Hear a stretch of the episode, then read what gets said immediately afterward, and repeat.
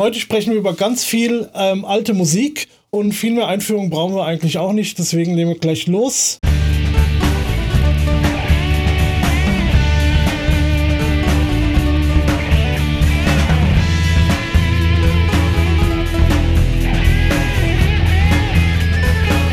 Willkommen bei Gitarrengram.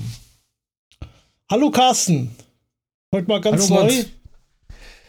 Tja, heute wieder wir zwei am Start. Gitarrenkram ja. Aktuell Ausgabe Juni 2021. Genau. Ich habe, ähm, also wir, wir, sind ja heute nicht ganz so aktuell, wir sind ja ein bisschen äh, früh dran für diese Ausgabe. Ähm, ähm, wir haben gerade Pfingsten und ich habe mal angefangen, endlich meine ähm, Sounds im Helix äh, zu programmieren. Ja, also ich habe ja ähm, für meine Band Running Time immer auf, äh, auf dem Stomp gespielt, auf dem kleinen und wollte es ja jetzt wechseln auf das große Helix LT äh, und hatte da nur Probleme bei. Das ging mir ein bisschen auf den Keks. Ähm, ein Problem war zum Beispiel, ich hatte mir die beiden Geräte hier, hier auf den Tisch, ne, hier, hier unten auf den Tisch gestellt. Ähm, und äh, was ja immer so ein bisschen beim Musikmachen Probleme macht, ist so die Nähe zu den Monitoren irgendwie, ne? Dann äh, äh kriegst du da mal Einstreuungen rein, ja, und dann ist mir dann irgendwann mal aufgefallen, ich so, warum brummt das und rauscht das hier so viel, ne? Und dann war das irgendwie auch äh, der USB-Anschluss einfach, ne? Total nervig. Ähm, keine Ahnung, ob man da mal bessere Kabel braucht oder ähm, einfach nicht so nah an, an Bildschirm zu stellen, ne? Aber es wäre natürlich schön, weil meine Überlegung war natürlich auch, ob ich mal so eine Art Special aufnehme, auch für unseren Podcast, weil äh, vielleicht interessiert das ja den einen oder anderen, was ich da so rumbastel am Helix. Ja, die Sounds neu zu machen oder umzutauschen von dem einen Gerät aufs andere. Ja. Ja, das wäre eigentlich eine coole Sache, wenn jetzt, jetzt, wo die Fallzahlen ja sinken und die Impfraten steigen, dass wir uh, uns da vielleicht auch mal zusammentreffen und uns das Helix einfach mal hinlegen und das vielleicht mal exemplarisch durchführen, was du da zum Beispiel tun würdest. Ja. Oder dass wir auch mal zeigen, wie wir jetzt einen Sound programmieren würden. Es gibt ja YouTube natürlich hunderte von Tutorials, also vom Richie Castellano über einen Fluff und Henning, die zeigen, wie man so ein Preset vom Scratch macht. Jeder hat, sein, hat da seine anderen Ansätze. Können wir uns so auch mal zeigen. Ja. Ja, ich wollte halt jetzt einfach nur so, so, so ein YouTube-Special dann auch. Das sollte jetzt gar nicht irgendwie hier äh, äh, als Podcast irgendwie. Äh, ähm, ja, müssen wir mal gucken. Das ist nämlich auch wieder die andere Sache, das ist technisch ganz schön aufwendig, das dann irgendwie zu filmen und irgendwie aufzunehmen, dass das dann auch anständig klingt und dann das alles miteinander synchronisieren und so, ne? Das stellt man sich, glaube ich, immer einfacher vor, als es dann am Ende ist. Ne? Genau, aber bei der Gelegenheit, ähm, du hast neue Ausrüstung für ja zum Aufnehmen von Stimme und so? Ja, ja, Stimme eigentlich. Und so weniger, ja. Genau. Ich habe mir die, ähm, habe ich das, wo habe ich das jetzt hier? Warte mal. Könnte hier unten irgendwo sein. Ähm, Finde ich jetzt nicht auf die Schnelle. Jetzt hast du mich hier unvorbereitet getroffen. Jetzt habe ich dich eiskalt erwischt. Ja. Was ist das für ein Gerät? Erzähl mal kurz. Ich meine, die von, meisten Leute werden es eher hören. Ja, von Rode dieses, ja, wie heißt das denn? Ich habe keine Ahnung wie heißt das denn? Diese, diese Ansteck, Mini-Ansteck-Dinger, ja, jetzt hast du mich hier echt total. Ja. Also das ist so ein dreiteiliges Ding. Es gibt also im Prinzip Warte zwei Sender und einen Empfänger. Es sind alles drei so Streichholzschachtel große Dingis. Und man kann auf dem Empfängerding auch direkt aufnehmen. Also muss das gar nicht am Computer anschließen, sondern hat direkt irgendwie eine Aufnahmefunktion. Ich nehme an, da gibt es ein Recording-Knöpfchen oder sowas dran. Ja. Hier, Wireless und Go 2 heißt das genau. Das Wireless Go 2. Siehst genau. du, können wir natürlich dann auch mal einen Affiliate-Link reinmachen. Ja. Für alle, genau. die sich das mal angucken und, wollen. Äh, genau, der Witz daran ist halt einfach, dass du das, dass wir dann zu zweit quasi über einen Empfänger ähm, podcasten können, wenn wir wieder zusammen ähm, in einem Raum sind, sag ich mal so. Ne? Und ähm, das irgend, auf irgendeinem Gerät aufnehmen kann, auf der Kamera, auf ähm, Handy, keine Ahnung wo, am Computer. Da ist sogar ein, ein Interface quasi, ein einfaches Interface drin. Ne? Aber die Geräte selbst, die Empfänger, die nehmen auch selbst nochmal auf, was du eben gerade schon gesagt hattest, genau. Und das ist eigentlich sehr praktisch. Also selbst wenn da mal irgendwas schiefgegangen ist oder so, oder mal zum Beispiel zu weit vom Empfänger weg ist, äh, kann der Sender trotz, hat der Sender trotzdem noch aufgenommen. Man kann das auslesen aus dem Gerät. Ach, okay, gut. Das heißt, jeder muss dann auf seinem Sender auf Dings auf äh, Record. Nee, nee, nee, das funktioniert automatisch. Da brauchst du gar nichts drücken. Oh, okay, schick. Also, also das, ich habe die Dinger das, noch nicht gesehen. Ja, das Mangels wird, Entfernung. Das wird Bin halt schon immer, sehr gespannt. Ja, also das und da geht auch viel drauf. Da gehen sieben Stunden ungefähr drauf. Das soll wohl auch so ungefähr die Akkuleistung sein, ja. Und ähm, nach den sieben Stunden fängt er halt wieder von vorne an. Aber ich meine, so lange nehmen wir ja nicht auf. Und man kann also, es auch. Das können wir den Hörern Gott sei Dank ersparen, so lange Folgen. Und äh, man kann auch komprimiert aufnehmen, dann hat man sogar ein paar 40 Stunden irgendwie. Okay. Ja. Sehr gut, okay. Das zu Thema Equipment News. Ja. Haben sonst noch andere Equipment News ich hab, verkünden? Gibt es irgendwas? Ich habe gestern mal kurz bei Endertons reingesehen. Die hatten jetzt hier am Wochenende oder gestern oder vorgestern, ich weiß nicht genau, ähm, sind die von, machen die immer mal so einen Übernahmetag, wo irgendein Hersteller oder sowas, die, äh, äh wo dann nur Videos von dem Hersteller, sag ich mal, äh, äh, gepostet werden. Und da war jetzt ähm, PRS dran, Paul Reed Smith und da habe ich mhm. mal in die SE-Videos reingeguckt. Da war einmal, wo die neue Custom 24 vorgestellt. Ja, die haben halt Farben, habe ich heute geguckt. Ja, ja. ja. Das Blau war ganz nett. Ja, ich habe das Interview, wo der Paul Reed Smith den, den Captain interviewt. Ja. Das habe ich gesehen, das war auch ganz interessant. Sehr das, beides ganz sympathische. Das habe ich noch nicht gesehen, das ähm, wollte ich mir aber auch noch angucken. Ja, und dann gab es noch die Custom 2408. Da wusste ich erst nicht, was das sein sollte, aber das ist, glaube ich, einfach The Pauls Modell haben sie jetzt einfach um, umgenannt auf äh, Custom 2408. Okay, das also Pauls Gitarre ist die mit den zwei Mini-Switches, genau, wo die weil das ist jetzt auch einzeln splitten kann. Genau, weil das, die heißt jetzt, wie gesagt, auch Custom 24, aber hat halt diese zwei Mini-Switches, hat irgendwie andere Pickups drin und halt auch nochmal andere Farben irgendwie als die Custom mhm. 24. Ja, die Polski-Gitarre, die finde ich eigentlich sogar ganz cool. Die ja. würde mich auch durchaus ansprechen. Gut, ich habe ja jetzt mein ähm, Paul Reed Smith, ähm, wie sagt man, mein, mein, mein Paul Reed Smith schon hinter mir. Ähm, ja, während wir das aufnehmen, ist es ja noch in der Zukunft, ne? Die Folge, die haben wir erst kürzlich aufgenommen. Ähm, über Gitarren, die wir verkauft haben, die wir mal hatten. Ja, da habe ich ja genau. von meiner Paul Reed Smith erzählt, also von meiner SE. Und ähm, ja, schöne Gitarren, aber für mich hat es nicht ganz gepasst. Ja, demnächst auf diesem Sender, also immer, immer ganz, schön dranbleiben. Ganz genau. So. Gut, was mich noch an News angesprungen hat, ich mag ja die deutsche Band The Intersphere sehr, sehr gerne. Sagt wahrscheinlich vielen von euch gar nichts und aus pandemietechnischen Gründen haben die sich jetzt auch überlegt, wie sie irgendwie noch ähm, jetzt auch mal Umsatz generieren können, weil die wollen ja natürlich auch nicht nur Tütensuppe essen und haben jetzt ihre, die beiden Gitarristen haben ihre ganzen Amps alle geprofiled mit einem Camper. Das heißt, man kann jetzt also die Original-Amp-Sounds von The Intersphere in einem Camper-Pack kaufen und was sie als Bonus netterweise auch noch gemacht haben, sie haben die ganzen Effekte, die sie da drauf benutzt haben, ähm, dann aus dem Camper praktisch dann noch dazu genommen. Also wenn die irgendwelche Spezial-Delays oder sowas hatten, haben die mhm. das dann auch gemacht, dass man die komplette Palette an Sounds hat, so als Startpunkt oder zum Experimentieren oder zum Spaß haben. Fand ich eigentlich ganz nett, weil die haben sonst eigentlich, spielen die einkanalige Amps mit großen Pedalboards. Ähm, ihr wisst, wir hatten mal eine Folge darüber, das Einkanal-Amp-Dilemma. Die machen das so. Sehr schön machen die das sogar. Und ja, dient das wir, hört es euch mal an, wenn ihr einen Camper habt und findet die Sounds cool, die gibt es jetzt als Camper-Pack. Ich glaube, es kostet 35 Euro oder sowas. Ja, wir sind nicht verwandt, nicht verschwägert, wir kriegen auch nichts dafür. Ich wollte es nur erwähnen, weil ich es ganz interessant und spannend fand. Aber ja, ist ja mal interessant, rechnet sich das für? Also ich meine, gut, das kostet jetzt nichts, aber ähm, ich meine, gibt es da so viele ähm, Gitarristen, die sich dafür interessieren, jetzt, dass man das verkaufen muss? Aber gut, wer Vielleicht. weiß das schon, ja. Ja, wer weiß das schon. Ich sag mal, wenn die es eh mal vorhatten, das zu machen, vielleicht allein ja. auch nur, um die Sounds irgendwie zu archivieren oder sowas, haben sie sich gedacht, mhm. komm, wir bieten es halt auch zum Verkauf an. Und ich sag mal so, 35 Euro, wenn 100 Leute sagen, ach komm, ich kaufe mir das mal A, weil ich es weil spannend finde oder B, weil ich der Band, die Band ein bisschen supporten will, dann haben, kommen da halt auch 3500 Euro zusammen. Da ist der ehemalige Mathematikstudent hier am Werk gewesen. Ja, hast du ja, schnell ne? also gerechnet hier. Schon, ja, also nee, ich habe das natürlich schon vorher ausgerechnet, weil das wäre jetzt ja zu schwierig gewesen. Ja, ja. Hm. Na gut. Ja. Ähm, ich habe ja, ich habe ja, da können wir ja auch noch mal kurz drüber reden. Ich habe mir letzte Woche, eigentlich schon vorletzte Woche, hat aber meine Bestellung nicht richtig funktioniert, deswegen habe ich es letzte Woche noch mal gemacht. Ich habe mir Holz bestellt.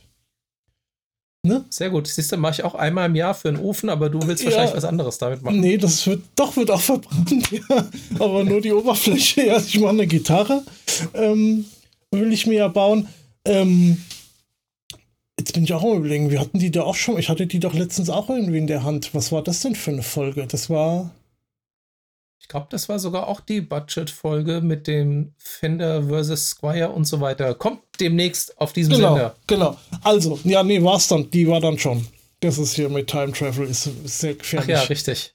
Ah, ähm, ja, die ist mir jetzt zu schwer, deswegen will ich ja einen neuen Buddy bauen. Also meine alte Squire hatte ich schon mal umgebaut vor zwei, drei Jahren und äh, auch neues Finish halt mit Verbrennen.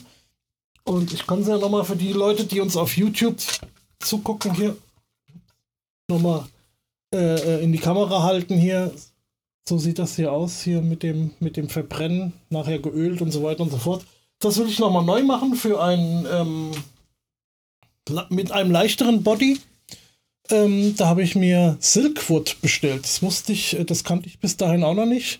Aber ähm, ich bin halt mal so die Liste durchgegangen bei meinem Dealer und ähm, da stand halt leicht dabei. Ne? Ich hätte jetzt natürlich auch Sumpfeche zum Beispiel nehmen können. Aber das Silkwood war halt leicht und billig, also günstig. Und da habe ich mir gedacht, ach, komm, probierst du das mal aus. Ne? Zu probieren und verbrennen. Ja. ja. Ansonsten, genau. ich habe einen Ofen, ne? Gibst es mir. Ja. Und ähm, dann habe ich mir noch, äh, noch auch noch neues Equipment gekauft, quasi. Ähm, ich weiß jetzt noch nicht, wie man das auf Deutsch nennt. Ein ähm, Oscillation, oszillierenden Spindle Sender. Also das ist so ein, da guckst du, oszillierend heißt das, der sich so hoch und runter bewegt. Ja. Mhm. Und ähm, äh, ja, das ist entweder so ein, so ein, so ein wie, wie also ein Sender, was zum Schleifen, ja? Ja, genau, zum, Schle zum Schleifen irgendwie.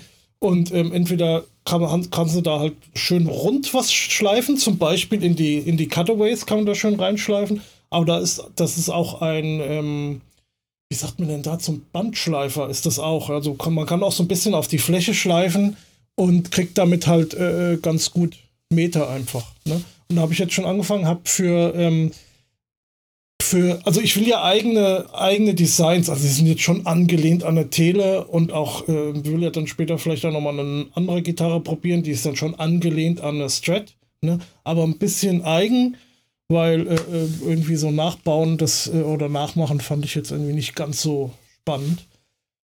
Mal gucken, ob es klappt. Auf jeden Fall ähm, habe ich mir da eine ähm, Schablone gebaut, beziehungsweise zwei mittlerweile. Ja, und das habe ich zum Beispiel gestern, ja, gestern war ich im Keller in meiner Werkstatt und habe da mit dem Spindle Sander äh, äh, die zweite Schablone gebastelt. Okay, was kostet sowas? Der hat knapp 260 oder 70 Euro gekostet. Okay. Ja, was ich mittlerweile äh, äh in die Werkstatt investiert habe, ähm, da hätte man auch eine Custom-Gitarre irgendwie von, also zumindest eine günstige, irgendwo in Deutschland von einem guten Gitarrenbauer Custom-Made-Gitarre äh, kaufen können, wahrscheinlich. Ja. Ja, gut, ich sag mal, wenn du dann erstmal so deine zehnte, 15. Gitarre gebaut hast, dann hat sich auf jeden Fall amortisiert. Ja, also ich, ich schätze mal, so viel werden es nicht, aber ja, ich, also ich habe schon ein paar Ideen. Ich meine, irgendwann so viel Gitarren brauche ich ja auch nicht. Und das, ich meine, es ist ja nicht so, dass das irgendwie billiger ist, als ähm, sich jetzt eine Gitarre zu, zu kaufen irgendwie, ne? Also du kaufst dann schon gutes Holz und du kaufst gute Hardware und sowas. Und dann kostet die Gitarre irgendwie am Ende, wird die auch mehr oder weniger vierstellig irgendwie, ne? Oder, oder so in der Richtung, ne? Plus die Arbeitszeit. Und dann ist die am Anfang auch bestimmt nicht so schön, wie wenn du jetzt hier irgendwie eine Harley Benton für 200 Euro aus dem Laden kaufst. Wahrscheinlich, ne? Ja. Scha scha schauen wir mal, ob das, wie sich das so ausgeht, ne? Aber ihr seid ja hier live dabei.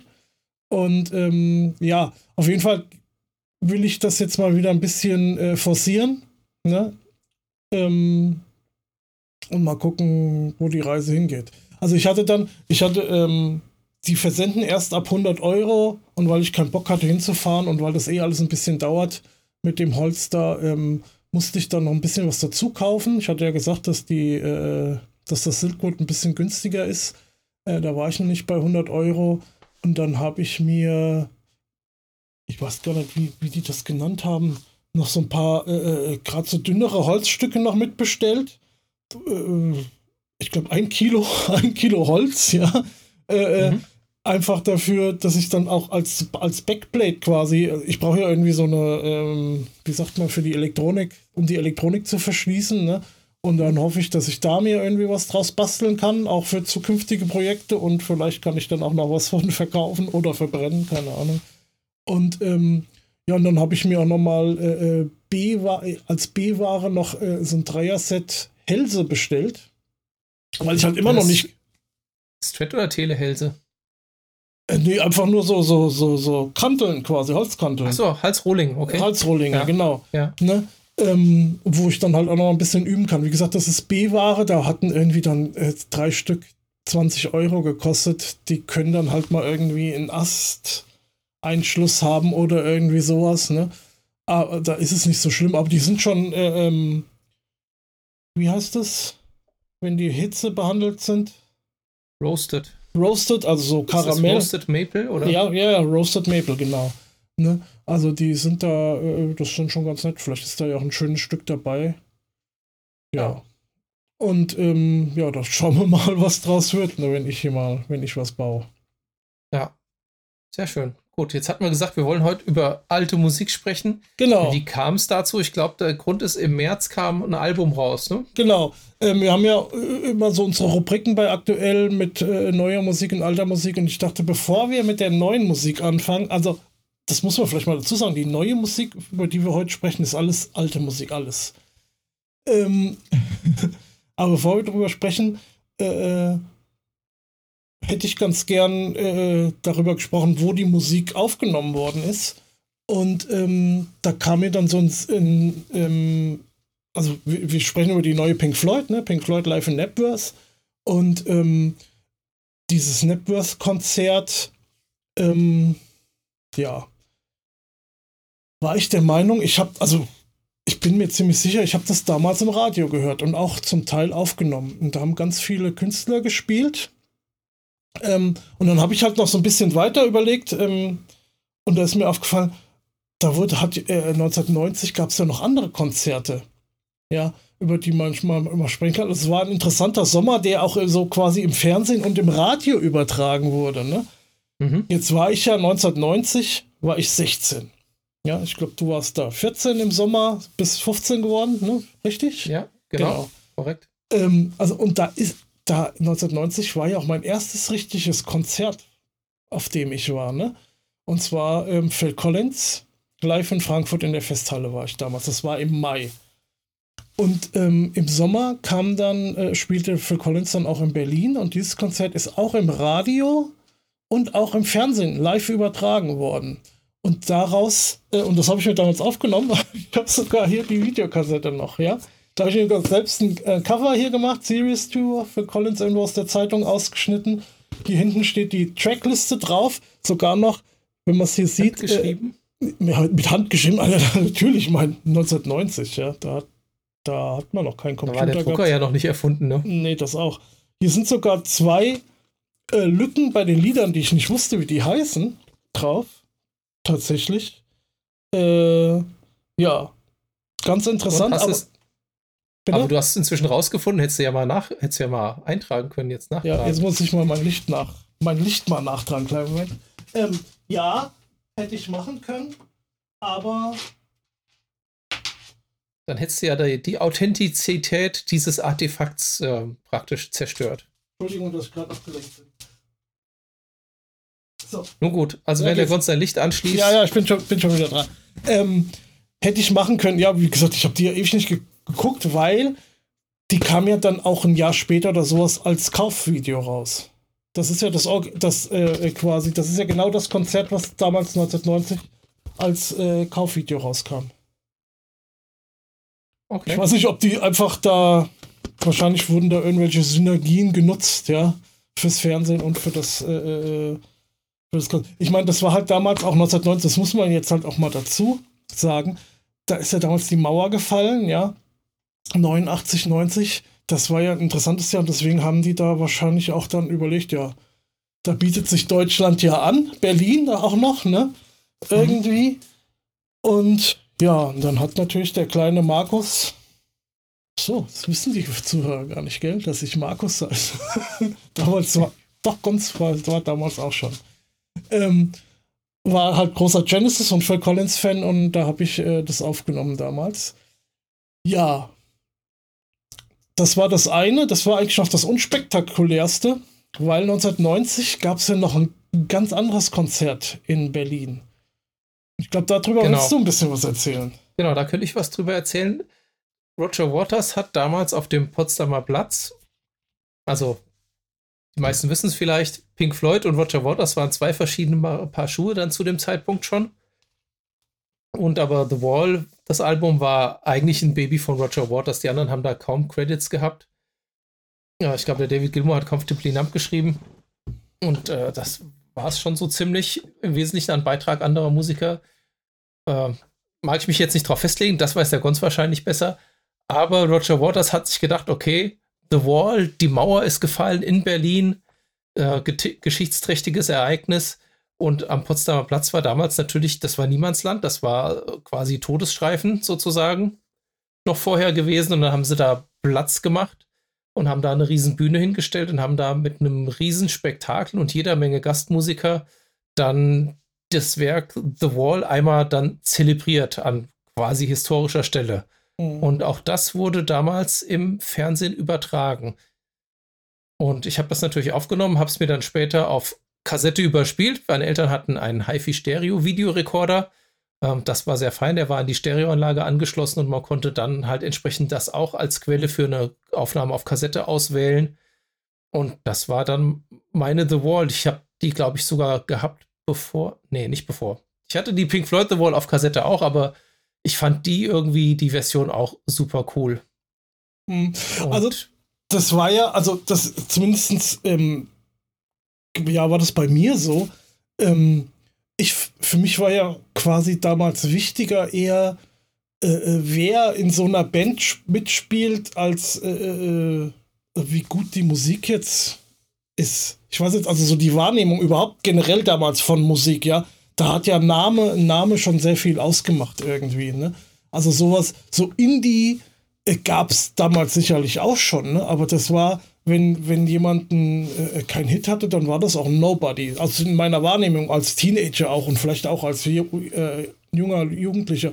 Und dann kommen wir natürlich irgendwie mal dazu, Pink Floyd, The Wall, äh, im, 1990 in, in Berlin, beziehungsweise Roger Waters, darf man ja nicht verwechseln.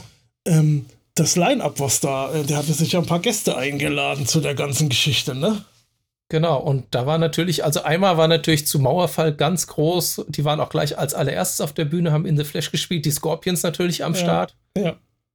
Dann Anfang der 90er Jahre, Cindy Lauper war dabei. Dann Brian Adams hat mitgespielt.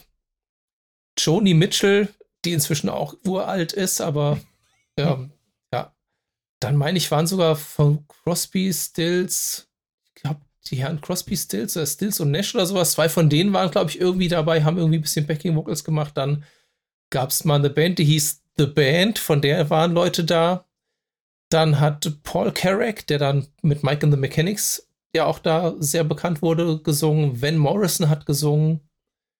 Ute Lemper, also deutsche Musical, ähm, deutscher Musical-Star.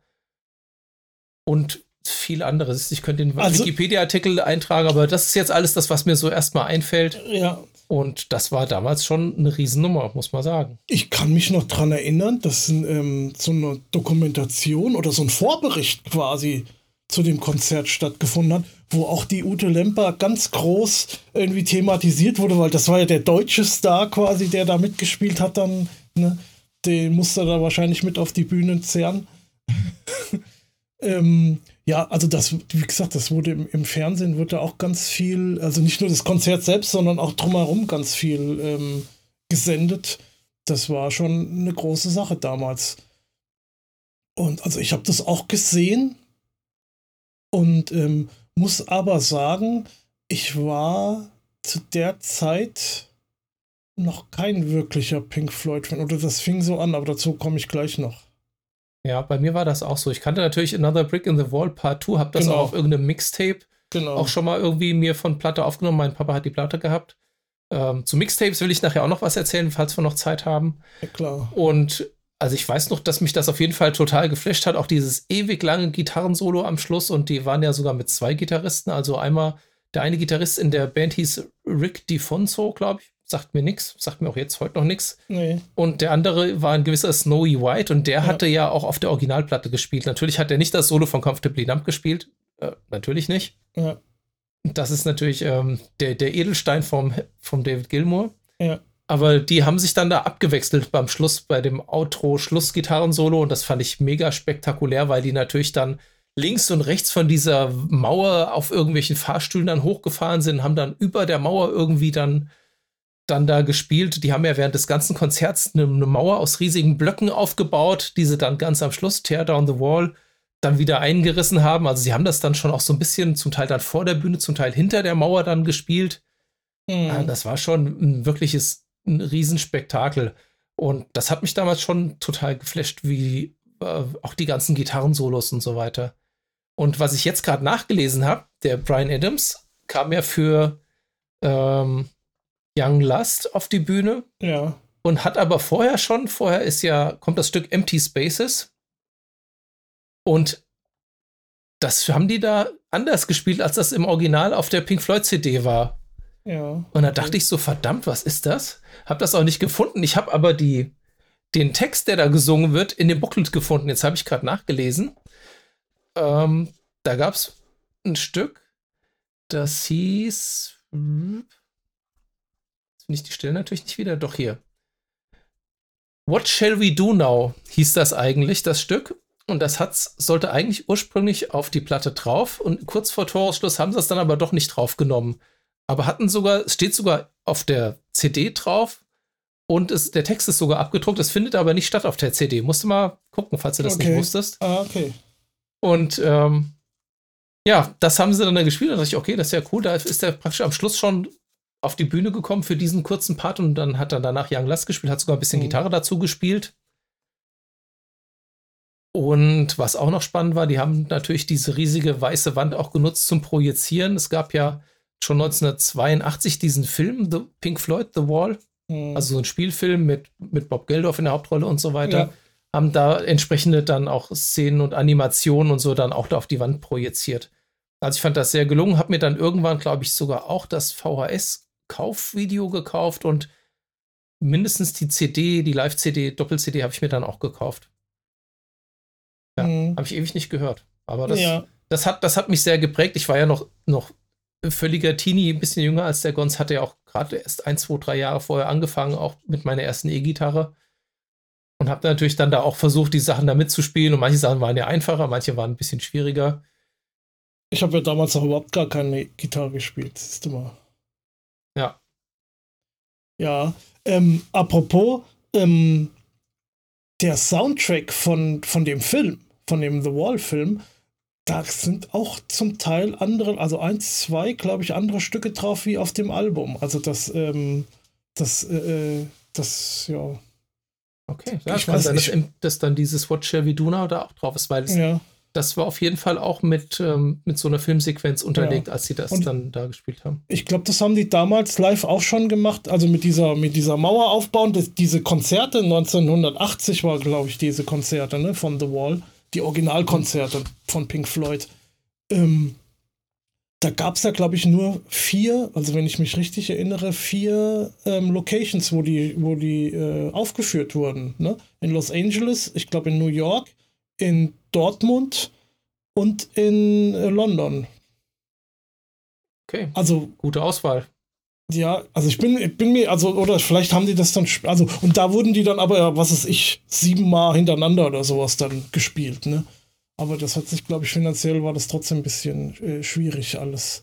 Ich weiß nicht, ob die das dann nochmal irgendwann ein bisschen ausgedehnt haben, aber ich habe mich jetzt im Nachgang so ein bisschen geärgert. Ähm, Roger Waters war ja vor fünf, sechs, sieben, acht Jahren oder zehn Jahren auch nochmal ausgiebig auf The Wall Tour, ähm, dass ich da dann auch nicht hingegangen bin. Ich hatte zwei, dreimal überlegt. Der war, glaube ich, auch mehrere Male in Deutschland. Und ähm, ich habe mir dann die Blu-ray am Ende geholt. Also, und das ist äh, eine sehr schöne Aufnahme. Also da. Ja. Also ähm, überlegt hatte ich das auch bestimmt. Wir haben bestimmt auch drüber gesprochen. Aber ich glaube, das waren halt dann auch so, so Ticketpreise irgendwie so ab 120 Euro aufwärts oder sowas, meine ich. Also ich meine, es wäre astronomisch teuer gewesen. Ja, ich glaube, am Anfang ging es noch. Ja. Ich habe da irgendwie keinen Bock mehr, so viel Kohle ja. für ein Konzert zu bezahlen. Ja. Und dann sitzt du irgendwo am Arsch der Welt und siehst eh nichts und der Sound ist nicht toll. Da hat man von der Blu-ray dann echt mehr. Wobei so ein Konzert natürlich trotzdem ein Riesenerlebnis ist. Also, ja. ich also ich sag mal, wie wir damals bei ähm, David Gilmore waren, passt ja auch dazu. Gesehen hast du da auch nicht viel, zumal der auch damals diese, diese runde Leinwand nicht dabei hatte, ne, wo mal was projiziert wurde, oder? Oder da wurden zumindest. Doch, aber da wurden keine, ähm, keine Kameraschnipsel von der Bühne irgendwie, glaube ich, projiziert. Das war, da wurden nur äh, Hintergrundbilder irgendwie und sowas. Aber das war trotzdem sehr eindrucksvoll. Also der, die, der Sound war natürlich gut, ne? Ähm, aber man ja. hat halt auf der Bühne auch nicht viel gesehen, weil wir halt wirklich ganz am gegenüber am Ende quasi von der äh, äh, Halle saßen. Ja. Aber ja. Aber bei David Gilmour waren da auch ein paar der Musiker, die jetzt 1990 in Knapworth in der Pink Floyd Band waren, haben natürlich mit David Gilmour auch in der Band ja, gespielt, genau. auch da, als wir auf dem Konzert waren. Genau. So, wollen wir dann mal zu Knapworth kommen? Genau, kommen wir wieder zu Knapworth zurück. Ja. Das war ja, glaube ich, früher im Jahr als The Wall. Das kann oder? sein, ja, aber ich habe das mal so ein bisschen, ich wollte das jetzt quasi zum Schluss dieser, dieser drei Konzerte bringen, weil ähm, dieses äh, äh, Konzert, das war schon was Besonderes. Also es war 1990 ähm, zugunsten der, also es war ein Charity-Konzert, also ein Festival zugunsten der Silver, des Silver, nee, oder der Silver Cleave Award ähm, war das. Und ähm, da haben also nur Bands gespielt, die diesen Award gew gewonnen haben. Und das Line-Up sah folgenderweise aus. Ne? Das ist jetzt auch die Reihenfolge. Ähm, Tears for Fears. Danach kam Status Quo auf die Bühne, dann Cliff Richards. Cliff Richards. In the Shadows? In the Shadows, genau. In the Shadows. Ja. ja, in the Shadows. Dann Robert Plant, der als Gast auch ähm, Jimmy Page dann später bei, bei drei, vier Liedern noch dabei hatte. Die haben dann auch noch zwei, drei äh, Led Zeppelin-Songs gespielt. Rock'n'Roll. So gut, die hat natürlich diese Page and Plant Geschichte ja, gemacht. Die, ne? Ja, ich glaube, aber die war damals noch gar nicht so sehr. Ja, die kam ein bisschen später. Der Anstoß dafür. Ja. ja. Dann ähm, spielten Genesis, die sich extra dafür auch wieder äh, äh zusammengefunden hatten. Äh, äh, die das proben mussten. Ich habe das mal irgendwo gesehen, dass die, dass die äh, äh, das noch schnell irgendwie da vier Lieder zusammen geprobt haben. Und das war ein ganz besonderes Konzert von Genesis weil danach spielte Phil Collins. Mhm. Ja, oder also die haben sich so einen Spot geteilt quasi. Und die haben ähm, dieses, äh, wie heißt Turn It On Again Medley gespielt. Du kennst das vielleicht. Also Genesis haben äh, 83, 84 auf der Mama Tour und dann auf der Invisible Touch Tour haben die immer zum Abschluss Turn It On gespielt, Turn It On Again und haben dann noch so ein Motown und, und, und, und ja, Hits-Medley hinterher gespielt, ne?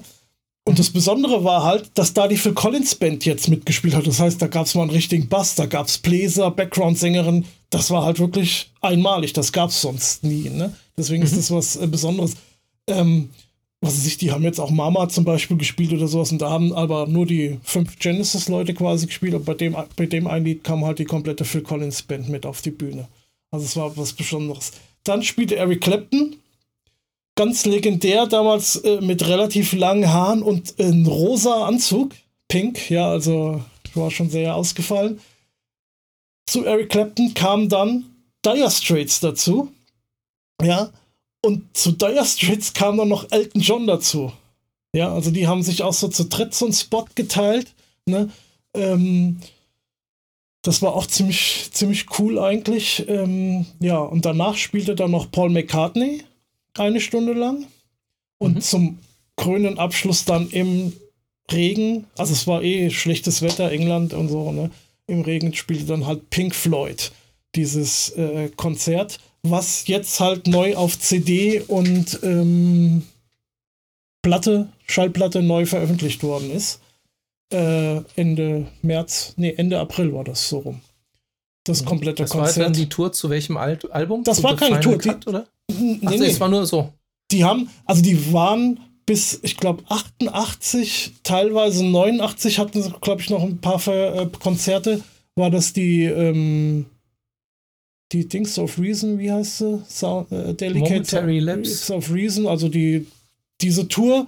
Und dann waren die aber eigentlich schon fertig und sind dann dafür nochmal extra, äh, ja, nochmal auferstanden quasi, haben da nochmal ein bisschen geprobt. Und die Band war halt auch ein bisschen anders, weil an am äh, Saxophon war die Candy Dulfer, von der hatten wir ja letztens bei den Instrumentals auch mal gesprochen, die bei Lily Was hier mitgespielt hat. Mhm. Und ähm, die haben The Great Gig in the Sky gespielt und als zweites Lied. Und da ist die Originalsängerin dabei, die damals bei Dark Side of the Moon dieses Stück äh, gesungen hat. Das war auch so ein One-Off-Konzert quasi. Ah, okay. Aber Sam Ja. Brown war auch als Background-Sängerin. Die war, glaube ich, auch dabei. gelesen. ja, mit ihrer Mutter sogar irgendwie. Kann sein. Also Sam Ja. Brown ist kein Mann, sondern äh, das ist eine Frau, die ist von David Gilmour entdeckt worden, hat einen riesen Hit gehabt mit Stop, glaube ich. Ja. War aber zu der Zeit auch Background-Sängerin bei Pink Floyd, war auch bei dem nächsten Live-Album bei dem Pulse auch als Background-Sängerin dabei Genau, und hat dann genau. auch diesen, diesen Spot in Great Gig in the Sky, glaube ich, dann da auch mit. Ja, das haben die sicher geteilt. Das waren ja damals drei Frauen, die haben das dann sich aufgeteilt, so in drei Stücke irgendwie. Hm. Ja, genau. Und ähm, also ist auch eine coole Setlist, dieses Konzert. Ich sage jetzt mal, ja, was soll man jetzt über die CD sagen? Pink Floyd, gut gespielt, gut gemischt, äh, schöne CD. Die Lieder kennt man, ja. Ähm, ich sag mal, für ein Ein-Stunden-Konzert war es eine äh, mega Setlist irgendwie. Ähm, ja, aber viel mehr braucht man da jetzt dazu nicht unbedingt sagen. Ist halt was für Fans. Ich sag mal, wenn du Ja. jetzt, ähm, keine Ahnung, die Pulse hast, ich glaube, da sind die Stücke auch alle drauf. Ähm, Genau. Zumal sie bei der Pulse natürlich auf der zweiten Seite die komplette Dark Side of the Moon gespielt haben. ja. Aber ich sag mal, für einen Fan oder, oder wenn man halt mal wieder was Neues von Pink Floyd will, äh, kann man da auf jeden Fall zusch zuschlagen. Das ist schon ganz nett. Oder wenn man halt als Sammler ja sowieso, ne? Das Ja. ist. Ich äh, werde mir den mal von dir dann ausleihen. Ich habe ja jetzt ähm, Ja. von dir ausgeliehen die Dream Theater Doppel Blu-ray aus London Ja. jetzt die letzten Tage mal geguckt, Ja. so auf dreimal verteilt. Ähm, da ist übrigens den Sound hat auch der Typ gemischt, von dem du sagtest, der macht doch immer diesen geilen Bass-Sound. Ach ja, ja, der Rich Mauser. Jetzt jetzt schon wieder er- vergessen habe. Rich Mauser. Rich Mauser, genau. Ja. Ist mir dann bei den, bei den Credits aufgefallen, dachte ich, Ja. Rich Mauser, über den hatten wir doch gerade erst gesprochen. Siehst du? Ja. Ja. Ansonsten, ja, äh, ist ja ganz nett, aber der James Labrie sah ganz schön aufgedunsen aus. Hat super gesungen, fand ich, aber Ja. sah ganz schön aufgedunsen aus. Ja, ja. Ah, ja, gut, die werden halt alle nicht, ähm, die werden halt alle nicht jünger. Ja, Ja. er war schon mal dicker, fand ich, also Ja. bauchmäßig. Das sah jetzt alles nicht mehr so wild aus, aber das Gesicht so war schon ganz schön hamstermäßig. Gut, aber vielleicht hat er irgendwie Cortison genommen oder sowas, das hat ihn aufgeschwemmt. Was weiß ich. Ja. Ist ja auch egal. Wenn er gut gesungen hat, ja, irgendwie. Er hat gut gesungen, das Ja. ist bei James Labrie ja nicht immer so gewesen. Aber gut, darüber wollten wir jetzt gar nicht sprechen. Ja, genau. Ja, ähm, und dieses, was ich noch, ach so, ich habe es ja hier noch gezeigt. Also zu diesem Networth Festival, da gibt's also, äh, gab es damals eine Live-CD, so eine Doppel-CD, es gab, äh, ich glaube sogar eine Doppel-Videokassette oder eine einfache, weiß ich nicht mehr. Es gibt also mittlerweile auch eine, eine ähm, äh, Blu-ray, aber da sind immer nur Ausschnitte drauf, ne? also so mal zwei, drei Lieder pro Band. Ne? Ähm, und was, was ganz Kurioses, was ganz Kurioses, was ich sonst auch noch nie gesehen habe, es gab damals zumindest von Phil Collins und Genesis, aber das, vielleicht lag das daran, dass ich mir nur die gekauft habe, weil es die mich nur interessiert haben, ähm, gab es ähm, Video-EPs, also richtige hier VHS-Kassetten, ja. Ich halte sie gerade in die Ja, okay. in die Kamera, ähm, wo zwei Lieder nur drauf sind hier von, von äh, Phil Collins in the Air Tonight und The Studio. Ja, also das ist hier zwölfeinhalb Minuten lang, das Video quasi. Das ist ja Pillepalle, ne? Na gut, das hat wenigstens nicht so lange gedauert zum Zurückspulen. Ja, das stimmt. Und hier von Genesis ist Mama, Throwing It All Away und halt besagtes Turn It On Again. Ne? Das ist dann schon ein bisschen länger, das geht dann schon weit, schon, schon fast eine halbe Stunde insgesamt. Okay, Cool. Also gut, ich habe es mit VHS und Kaufdings eigentlich eh wenig gehabt. Ich war ja. irgendwie diese ganze VHS und Videogeschichte, die ging ziemlich an mir vorbei. Muss ja, wollte ich halt, wollte ich halt erwähnen, weil das, das, äh, das habe ich sonst nie gesehen, dass es so kurze Videos irgendwie zu kaufen gibt irgendwie. Und ich habe sie halt auch noch. Ich habe die noch gefunden. Ähm, die habe ich mich nicht getraut wegzuschmeißen. Ähm, wie gesagt, ich bin der Meinung, ich bin mir nicht hundertprozentig sicher, aber ich bin der Meinung, ich habe das damals, dieses Snapverse-Konzert, auch ähm, zumindest in Teilen ähm, am Radio mitverfolgt und auf, aufgenommen.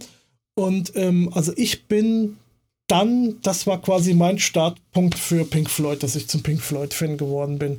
Ich habe da mich dann so langsam beschäftigt mit Pink Floyd, ähm, habe mir dann auch mal die Delicate Sound of Thunder irgendwie von meinem Onkel ausgeliehen. Das kann ich mich, da kann ich mich noch dran erinnern, dass ich mir die dann aufgenommen habe oder so oder oder ähm, ich glaube, er hat es mir später noch mal geschenkt. Keine Ahnung. Ähm, und es gab dann, ich weiß nicht, wie viel später das war, ähm, auf Dreisat mal so ein, an einem Abend oder so gab es dann mal dieses Konzert. Also es wurde damals wohl auf MTV auch ähm, aufgenommen, ne? also oder übertragen damals live von MTV, mhm. aber ähm, das hatten wir noch nicht. Deswegen, also da kann ich mich nicht dran erinnern. Ähm, das haben wir, glaube ich, erst kurz Zeit später gekriegt.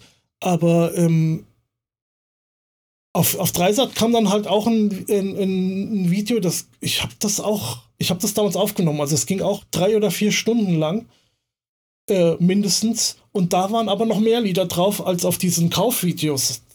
Ne? Also das war eine längere Version irgendwie. Ne? Aber da war auch noch nicht alles drauf. Ne? Da war also von Pink Floyd, ich kann mich zum Beispiel nicht daran erinnern, jemals Great Gig in the Sky gehört haben von, von aus Snapverse. Ne? Ähm, also das, das ging da vielleicht eine halbe Stunde lang oder sowas. Ne? Aber, aber Dreisat ist da ja ganz umtriebig. Also sie haben ja auch immer, zumindest an Silvester, Neujahr irgendwie so eine Rock ja, Around the Clock, wo dann genau, jede Stunde ein anderes Konzert kommt. Ja, ja, genau. Das gab es damals aber auch noch nicht. Aber wie gesagt, dieses, dieses Snapverse-Konzert, das war da ganz cool. Das hatte ich auf Video und das habe ich, also gerade diesen Pink Floyd-Teil, ähm, und auch das mit Eric Clapton drumherum und dann natürlich auch äh, Genesis, das habe ich zigmal gesehen. Also wirklich, wirklich oft. Ähm, das, äh, ja. Da, gut, da sind da, jetzt im Prinzip ja auch deine drei, vier, fünf Lieblingsbands auf einen Schlag alle dabei.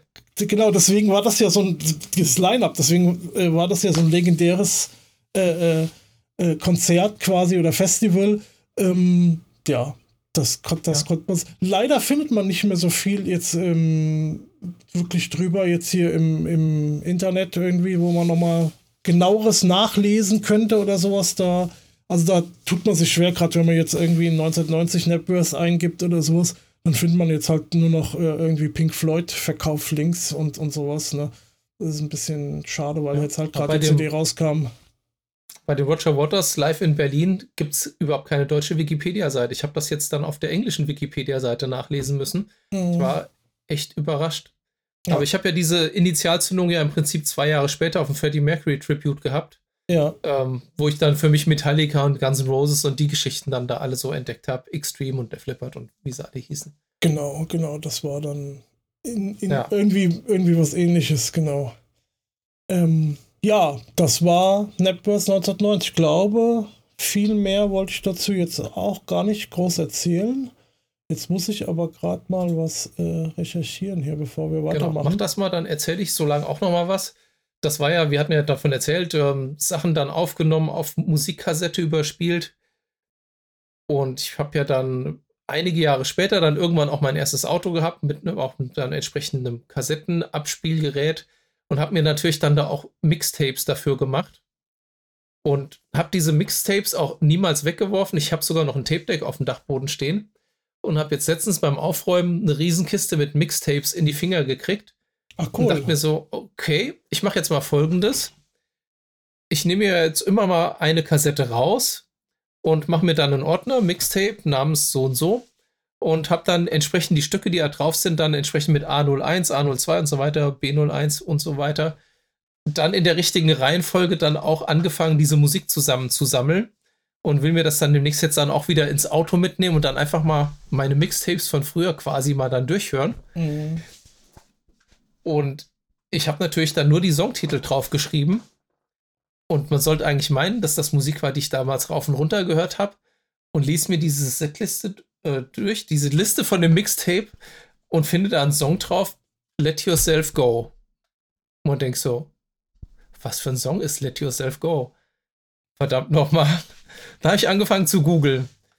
Und äh, die ersten zehn Treffer waren Let Yourself Go von Green Day. Und dachte ich so, hm, okay, das war aber irgendwie Anfang der 2000er. Das kann es ja nicht gewesen sein. Hey. Und dann irgendwann kam mir so, okay, hm, gab es nicht einen Song von Mr. Big? Hab meinen MP3-Ordner durchsucht, hab das nicht gefunden, hab dann nochmal gegoogelt, Let Yourself Go Mr. Big. Und dann stellte sich heraus, ja, die B-Seite von der Maxi-CD von Wild World war Let Yourself Go, also ein un unveröf ansonsten unveröffentlichter Track. Mhm. Ja, den hatte ich damals anscheinend für so gut befunden, dass er auf meinem Mixtape landete. Jetzt muss ich demnächst mir meine Mr. Big Maxi CD irgendwie raussuchen. Und mein neuer PC hat kein Laufwerk mehr. Das heißt, ich muss dann auf meinem Laptop diese Maxi einmal rippen und in mein Archiv überführen, damit ich dieses Mixtape vervollständigen kann. Hm. Aber ansonsten muss ich sagen, ich habe damals schon einen super Geschmack gehabt. Siehst du? ja. Ähm, ich habe mir noch einen neuen äh, noch ein neues ja, Album. Ja, es gibt es auch als CD. Ich habe es mir als Blu-ray gekauft. Ähm, eine neue, ja, neues Album von RPWL. Jetzt müsste ich natürlich da auch mal den, weil die Leute fragen sich jetzt, RPWL, hat der so noch alle? Was soll das denn heißen? Ja, also RPWL ist eine deutsche Band. Ähm, so. Und zwar ist, sind das die Anfangsbuchstaben der äh, Nachnamen der Gründungsmitglieder. Also wie bei ABBA, ne? War halt. Was aber die Vornamen? Okay, ja, gut. Das waren die Nachnamen. Ähm, ich gucke gerade, ob ich das hier irgendwie finde, aber na, ist ja auch egal. Ach, doch, hier. Äh, Gründungsmitglieder. Das ist einmal der Yogi Lang, der macht äh, Keyboard und Gesang. Ähm, der ist auch immer noch dabei. An der Gitarre ist der Kalle Wallner. Der ist auch immer noch dabei. Am Bass war damals der Chris Postel und am Schlagzeug der äh, Paul Risotto. Also, ne? Wenn das, in der richtigen Reihenfolge. Wallner und Lang. Ja, okay. Genau. Ja, ne, genau, in der Reihenfolge. Und ähm, das war, ja, wie soll man sagen, damals, heute irgendwie immer noch so ein bisschen so eine Art deutsche Pink Floyd. Ne? Die haben auch viel Pink Floyd gecovert. Die haben sogar eine Pink Floyd CD äh, schon mal rausgebracht. Ähm, ich war auch mal auf einem Pink Floyd Konzert von denen, wobei die dann irgendwie wirklich so ganz alte Sachen gemacht haben. Ne? So Ende 60er, Anfang 70er, irgendwie so, so die Richtung, ne? Okay, gut, da bin ich ja raus. Ja, Aber ich also, habe RPWL auch schon mindestens einmal live gesehen, vielleicht genau. auch schon öfters. Also wir haben sie zusammen äh, beim Night of the Block gesehen. Ja, und waren wir nicht nochmal auf einem extra Konzert im wir waren, Genau, das war wie wir beim Thomann waren das letzte Mal. Das muss 2019 gewesen sein, ne? Von dem, von dem letzten Studioalbum, diese Outer Space Geschichte.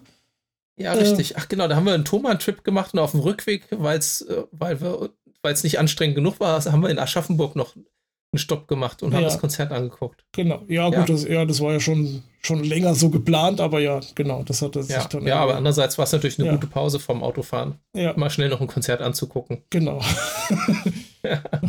Hat auch wieder so just in time gepasst, glaube ich, irgendwie. Wir waren noch zwischendurch in Aschaffenburg schnell ähm, beim Burger King und dann äh, da rein und dann haben die auch schon, glaube ich, angefangen zu spielen irgendwie. So. Ja, ja, genau. Das war eine ziemliche ja. Punktlandung. Es war nicht ja. übermäßig voll. Wir hatten wirklich einen, trotzdem nee. einen guten, entspannten ja, Platz. Es war sind ja nicht so, gechillt. Nicht so, ähm, nicht so sehr nicht bekannt. Sehr bekannt. Ja, ja ähm, auf jeden Fall. RPWL haben 19, 2000, Entschuldigung, 2001 also hier steht Gründung 9, äh, 97, da muss das so 99, 2001, 2000 gewesen sein, ungefähr. Haben die ihr erstes Album rausgebracht. Ähm, ja, und das haben die jetzt nochmal live eingespielt.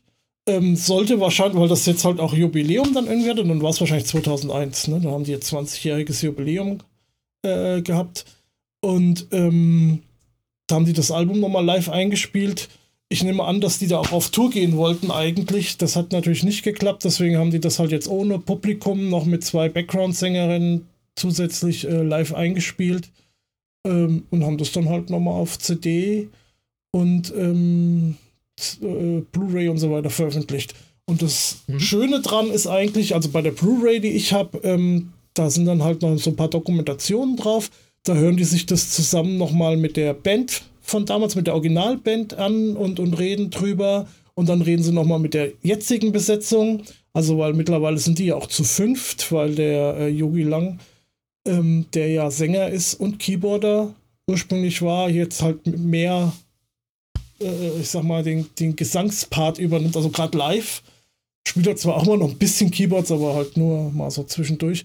Das heißt, die haben jetzt noch einen, einen festen Keyboarder, den Markus Jele. Und ähm, ja, das, das ist dann nochmal so ein netter Einblick, ne?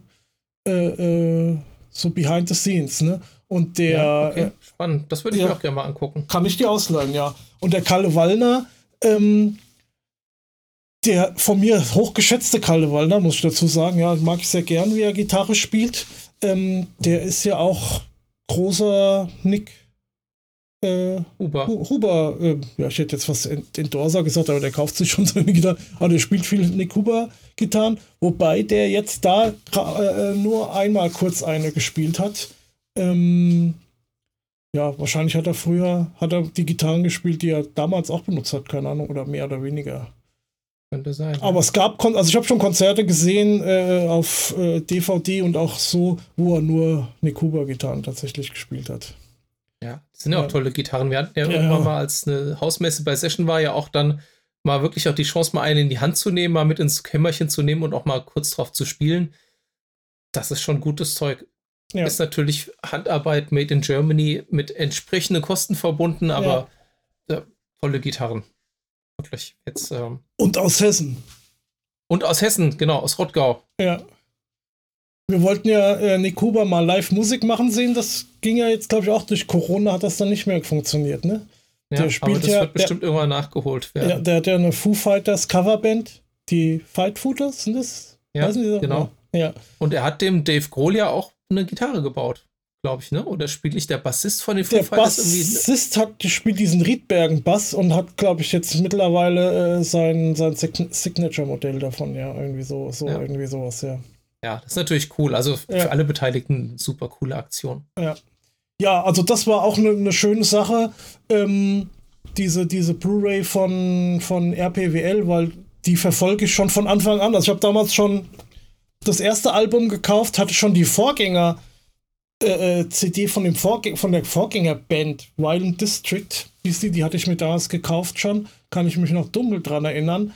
Und ähm, dann äh, ja, habe ich die quasi ihre ganze Karriere lang verfolgt. Und, ähm, also ja. ich habe das die meiste Zeit nicht mitgekriegt. Du hast mir nur ja. immer mal, die haben bei Konzerten ja gerne dann irgendwelche Progressive Medleys gespielt, zum Teil mit Mini-Stücken, Stückchen drauf. Und das ist sehr, sehr unterhaltsam. Das haben sie auch bei, ich glaube, bei beiden Konzerten, wo wir waren, auch gemacht. Also, also diese, diese, diese längere, ähm, also die Geschichte ist halt so, dass die werden halt immer so diesem Progressive Rock zugeordnet ähm, sehen sich da selbst aber nicht so ein bisschen so richtig drin. Ne? Sind sie auch nicht so, so richtig oder so, so, so mit einem Bein vielleicht, ja. Und ähm, haben dann halt mal irgendwie auch ein äh, äh so scherzhaften Lied drüber geschrieben. Und dann ähm, haben sie dann alle. Äh, genau, in der Mitte haben sie dann da immer Impro diese Sachen reingemacht, ja. Okay, genau, also das ist, das ist wirklich der Kracher, dieser, dieser, dieser, ähm, wie heißt denn das Lied? What is Brock? Ach, keine Ahnung, ich komme jetzt nicht drauf. Ähm, auf jeden Fall, ähm, ich guck mal, äh, ob ich das finde ähm, auf YouTube und dann verlinke ich das nochmal. Das ist, äh, das ist ein witziges Medley, witziges Lied. Ja. Genau, also oft ist es dann so, dass er dann eigentlich, nee, irgendwelche sind so oft irgendwelche Rock-Songs und dann ja. muss er dann Rock durch Brock ersetzen, ne? So ja, ja. I love Rock and Roll oder. Genau, das war das erste Medley und dann gab es halt ein zweites Medley, wo sie wirklich ähm, Brock, äh, äh, Brock-Songs dann quasi damit reingenommen haben oder auch äh, zumindest von Brock-Bands irgendwie, ne, wo dann mal, was weiß ich, auch von Genesis ein Invisible Touch oder sowas, der jetzt nicht so brockig ist, ähm, glaube ich, ich habe es nicht mehr so richtig in Erinnerung. Auf jeden Fall, also das war, war als, als Brock-Fan war das ganz, ganz witzig, war so eine, was zum Lächeln, ja, zum Schmunzeln. Ja, genau, fand ich auch. Ja. So, das waren die neuen CDs, glaube ich, oder die neue Musik, ne, Pink Floyd und RPWL. Ich bin, ach so, nee, aber das machen wir nicht heute. Ich habe ja mein Paket endlich gekriegt aus Amerika. Ne? Mit äh, Kevin Gilbert. Da sprechen wir aber das, das nächste Mal drüber, glaube ich. Das ist ja auch ein bisschen ja, umfangreicher. Wir ähm, wollen ja auch noch mehr Themen für die Zukunft haben. Genau. Ähm, vielleicht noch eine Geschichte, also oder eine Sache, die wir jetzt noch sprechen wollen ähm, müssen. Meine Serie ähm, alte Musik mal wieder entdeckt, ja, also in eine alte CD mal wieder reingehört und da habe ich mir halt diesen Monat ähm, vorgenommen, Get a Grip von Aerosmith. Ah, okay. Inspired durch die Instrumentalfolge, wo ich dich darauf aufmerksam machte, dass da ein Instrumentalstück drauf ist? Ich glaube auch, aber ähm, ja, also zum einen Teil ja, aber zum anderen ist mir das, man hört ja immer noch Stücke davon, immer mal, ich höre immer Radio Bob an der Arbeit, da werden ja die Singles äh, auch rauf und runter gespielt. Und ähm, deswegen war das nie so ganz weg, aber ich hatte halt damals auch das Album und habe das gern äh, und oft gehört eigentlich eine Zeit lang und fand es sehr toll. Ähm, und das ist ja jetzt endlich mal was, wo du auch mitsprechen kannst. Genau, das habe ich natürlich, als es rauskam, rauf und runter gehört. Ähm, das war ja so ziemlich, genau, es war das erste Aerosmith-Album, was, was ich gekauft habe, als es rauskam. Ich kannte Aerosmith von der Pump, das war das mhm. Album davor. Hab mich dann von da aus auf ein Album noch eins weiter davor, das hieß Permanent Vacation, runtergehangelt. Hab mir dann auch irgendwie so eine Best-of gekauft, so aus von Anfang der 80er Jahre mit Stücken oder, oder sogar schon aus den 70ern. 70er wahrscheinlich schon. Die sind ja uralt, die mhm. Jungs von Aerosmith. Ja. Und dann, genau, Get the Grip und Nine Lives und Just Push Play und dann ist irgendwie Aerosmith wieder für mich von der Bildfläche ja, verschwunden, ja. aber. Waren wir nicht ähm, damals, ähm, wie die Nine Lives rauskam, da waren die doch auch bei Rock am Ring. Rock da waren wir, doch, genau, da waren wir, da waren wir ganz vorne. Genau, da haben wir uns ganz nach vorne und dann kamen die auf die Bühne und ich habe den Steven Tyler so gesehen, so, so, so stand ich da so, so Kopf in den Nacken. Denkst du, sieht der scheiße aus und dann sind wir wieder nach hinten gegangen. Ja. Zumindest an die Seite. Und was, an was mich, mich erinnern kann bei dem Konzert, die ganze Zeit hat man Backing Vocals gehört. Also es sind ja total viele Backing Vocals, gerade auf der Get a Grip drauf. Ja. Man hat Backing Vocals und Keyboards gehört und so ein Kram. Da dachte ich so, es kann ja wohl nicht wahr sein, dass Aerosmith hier mit einem mit einem mit einem Playback mitspielen irgendwie. Und aber als wir dann weiter hinten standen, haben wir gesehen, links am Bühnenrand, den konnten wir da weit vorne, wo wir waren, nicht sehen, war ein, ein Session-Musiker dabei, der Keyboard spielte und Backing-Vocals sang. Ja. Und dann dachte ich, okay, gut, dann ist das okay. dann ist das okay, ja. Ja, Get a Grip, wie ist die gealtert? Hast du noch mal reingehört? Ich habe dich ja schon mal vorgewarnt, dass ich da heute ich drüber rede. Ich habe nicht reingehört, aber ich habe es so relativ präsent. Ne? Das fängt ja mit diesem relativ ähm, kurzen Intro an, mit ja. kurzem Zitat von Walk This Way und dann ist, glaube ich, gleich das erste Lied, ist Eat the Rich, glaube ich. Ja. Könnte man mal, warte mal, könnte man mal raussuchen, wie die. Und da ja, das ist eigentlich ganz cool. Ich fand, ehrlich gesagt, also die Gitarrensounds sind alle super, aber ich glaube, die Gitarrensounds, die ich super finde, das sind die, die der Brad Whitford spielt und nicht die, die der Joe Perry spielt. Ich weiß nicht, der Joe Perry wird ja auch immer irgendwie so als, als äh, Gitarrengott irgendwie so ein Stück da mit hingestellt. Und ja, ich kann mich dafür überhaupt nicht begeistern irgendwie für den Joe Perry so als Gitarrist. Nee. Das ist alles schön und gut, aber die, ich glaube, die cooleren Sachen spielt der Brad Whitford, der übrigens ähm, bei Joe Bonamassa auch hier und da schon mal mitgespielt hat auf Studioalben. Oh, okay, das wusste ich nicht. Ja, also ich glaube sogar auf der Drive into the Daylight oder sowas ähm, ist da sogar im Video zu sehen, der Brad Whitford. Okay. Ja, Eat the Rich ist das zweite Lied, also das erste richtige Lied. Das ist die CD mit, dem, mit der Kuh drauf. Für alle, die ja, mal. Mit dem Euter, aber der Euter hat nur zwei ja. Sitzen, oder wie ist das, ne? Ja, genau. Nee, ja. Nee, die anderen sind, glaube ich, mehr so im, im, im Schatten. Im Off. Okay. Ja. ja die Kuh hat ein, hat ein Branding von Aerosmith, also ein, wirklich ein Brandmal. Ja. ja. Ist das echt oder ist das Photoshop? Ich denke, das ist Photoshop. Ich denke, was, jetzt ja. steht irgendwo ein Hinweis, dass bei der Produktion der CD keine Tiere zu Schaden kamen? keine Ahnung. Und auf der CD selbst sind lauter Brustwarzen drauf. Das tut uns jetzt wahrscheinlich YouTube hier irgendwie. Tut uns das jetzt Nee, das, sind, glaub ich, das ist, glaube ich, der Euter von unten. Gut, das sind ja technisch gesehen, die Zitzen hm, sind ja. ja. Ich glaube eher, das sind also Brustwarzen. Diesen, diesen, diesen Biologie-Exkurs können wir uns, glaube ich, sparen. Ja. Ähm, es also gab ich habe eine Limited Edition Version von ja. übrigens, die mit auch mit Kuhfell irgendwie überzogen war, glaube ich. Ah, ah, das erinnert mich an die eine Ärzte-CD mit dem, die in dieser Feldtasche da drin Ja, das, das, das gab's auch, ja. Habe ich die hier? Ja, die habe ich sogar dahin, aber da gehe ich jetzt nicht hin, die holen. ähm, ja. Die CD das, hat ja schon vor Erscheinung jede Menge Airplay auf Music auf MTV gehabt. Also, ähm, wie hieß der Song? Living on the Edge. Living on the Edge war die erste Single. Ist auch meiner Meinung nach der stärkste Song auf der CD. Ist meiner Meinung nach sogar der beste Song von Aerosmith generell.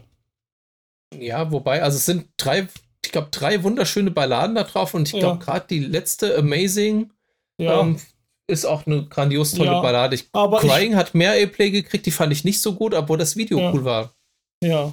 Ja, da gab es ja damals diese, diese Trilogie, war das, glaube ich. Ähm, das war Crying, Amazing und dann noch ähm, Crazy. Crazy.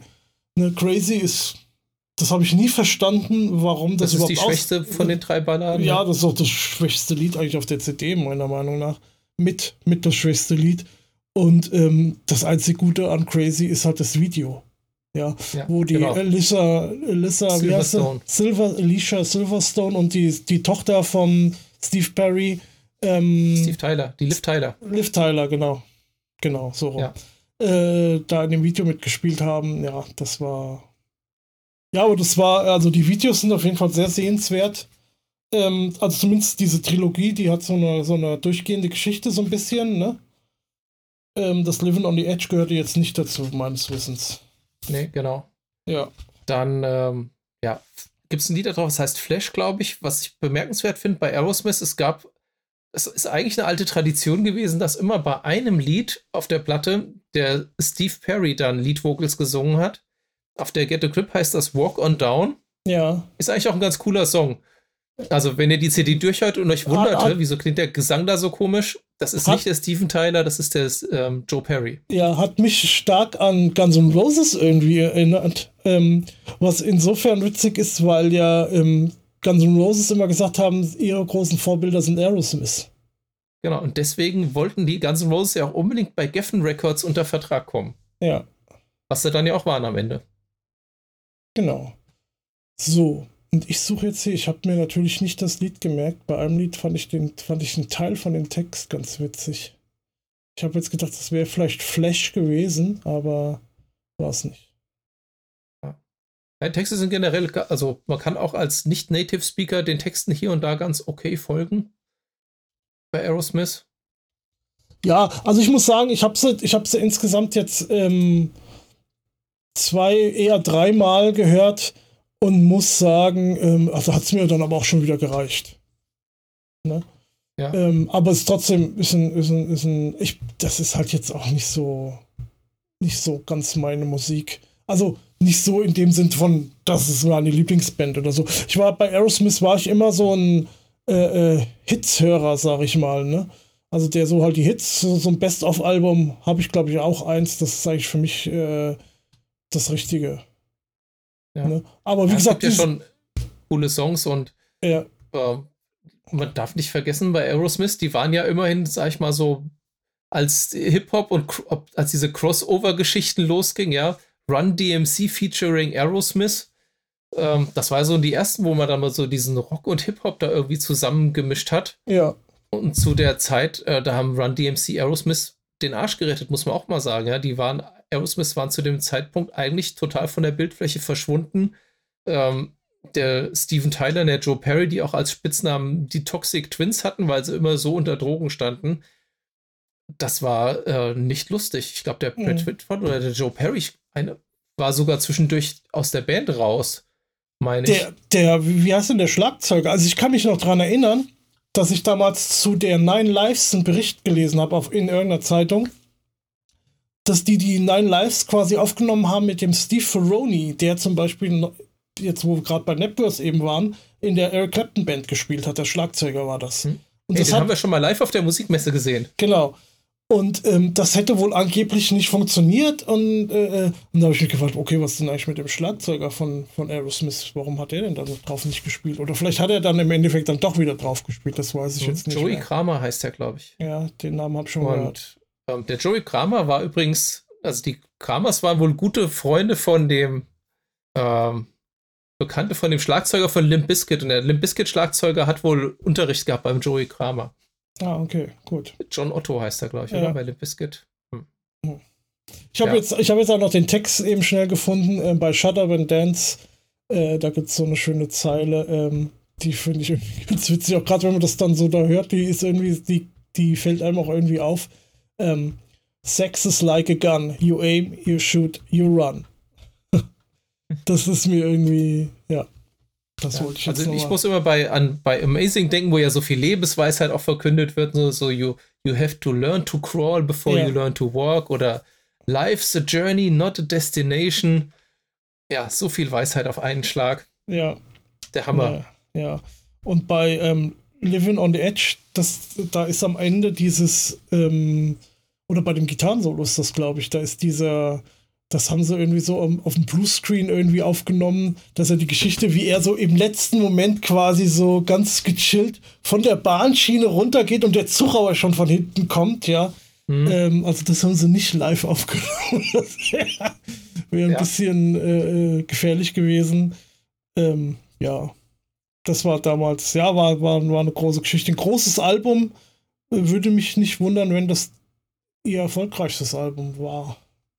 Das könnte schon sein. Aber das weiß ich jetzt auch nicht genau. Also man täuscht sich da auch oft, ne? Das kann auch ja. sein, dass Alben danach noch kommerziell erfolgreicher waren, auch wenn man es gar nicht so, so mitgekriegt hat. Hatten wir letztens schon mal, wo wir gesagt haben, hoch, das war das kommerziellste äh, ja, das ist halt, Album. Man ist da halt auch so ein bisschen, ähm, wie soll ich das sagen, so ein bisschen verwirrt, hätte ich jetzt fast gesagt. So, ähm, dadurch, dass wir das halt viel auf MTV gesehen haben, ne, das muss ja nicht unbedingt heißen, weil ein, ein, ein, gutes Video war, was halt oft auf MTV war, dass das Lied auch wirklich richtig erfolgreich überall war. Ne? Das äh, eine äh, äh, schließt das andere ja nicht mit ein. Aber ähm, also das war trotzdem, das war schon ein Topseller, das Album, auf jeden Fall. Ja. Also ich das mein, kann man mit, sich auf jeden Fall mal anhören. Ich ja. würde es jetzt nicht stundenlang rauf und runter hören, nee, aber nee. man kann es sich wirklich mal anhören. Auch die, auch das ähm, Pump davor, das Album, das war wirklich auch richtig cool. Ja. Waren coole und, Sachen drauf. Und das Boogeyman, was du da gesagt hast, dieses Instrumentalstück, also damit kann ich aber nichts anfangen. Das war jetzt Nix ja, das ist halt da drauf. Ja. Das hat, wie gesagt, es erinnert so ein kleines bisschen an Albatros, aber ja. es äh, hat natürlich den Tiefgang von Albatros nicht. Mhm. Wie könnte es auch? Übrigens, das habe ich jetzt gar nicht äh, gesagt, was du da über Joe Perry gesagt hast, das geht mir übrigens ähnlich. Ich finde auch seinen Sound irgendwie nicht so. Er hat so ein, so ein, also es spielt relativ clean eigentlich, ne? Das die meiste Zeit. Das ist jetzt gar nicht groß äh, verzerrt. Ähm, um mal ein bisschen in die Gitarrenecke auch nochmal zu kommen. Ähm, ja. Also ja. wie gesagt, das, das Living on the Edge, äh, äh oder das sind ja bei, bei Amazing war das, glaube ich, auch, da sind ja ellenlange Soli hinten drauf, ne? Ja, auf dem Lied, ne? Oder auf den Liedern.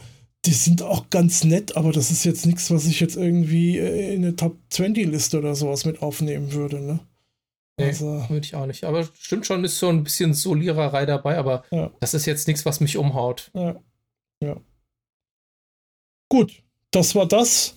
Ich habe auch schon eine Idee für nächsten Monat, was wir da machen. Das dürfte auch ein Album sein, was du kennst, willst du denn nicht verraten. Ähm, also dir verrate ich es gleich, aber den Zuhörern noch nicht.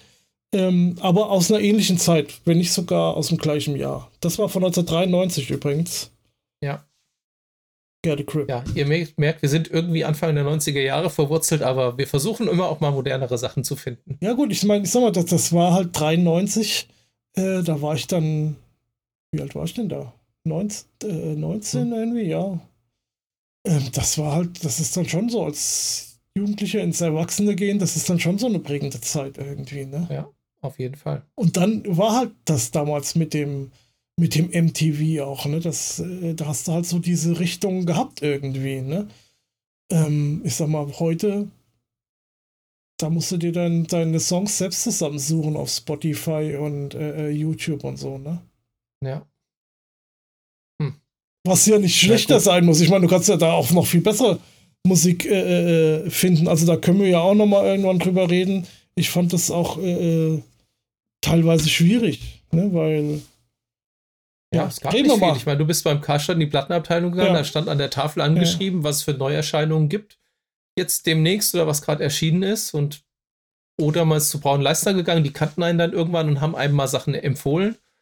Aber also ich war, also das kann ich auf jeden Fall sagen, ich war in den 2000ern, wo es das Internet dann gab, äh, zufriedener mit, meinen, mit der Musik, die mir zur Verfügung stand, einfach, weil ich die dann durchs Internet kennengelernt habe, äh, weil ich da halt äh, dann prockiger hören konnte und gemerkt habe, das war, ist mehr so mein Ding, ne? wie ja, zum gut, Beispiel aber jetzt heute wurde im Spotify-Zeitalter, ähm, da hat man halt dann irgendwie Angst, man könnte was verpassen, habe ich so das Gefühl, dass dann die Leute dann irgendwie anfangen, wie wild dann irgendwelches Zeug zu suchen. Aber Ja. ich weiß es nicht, ich bin bislang kein Fan von Spotify.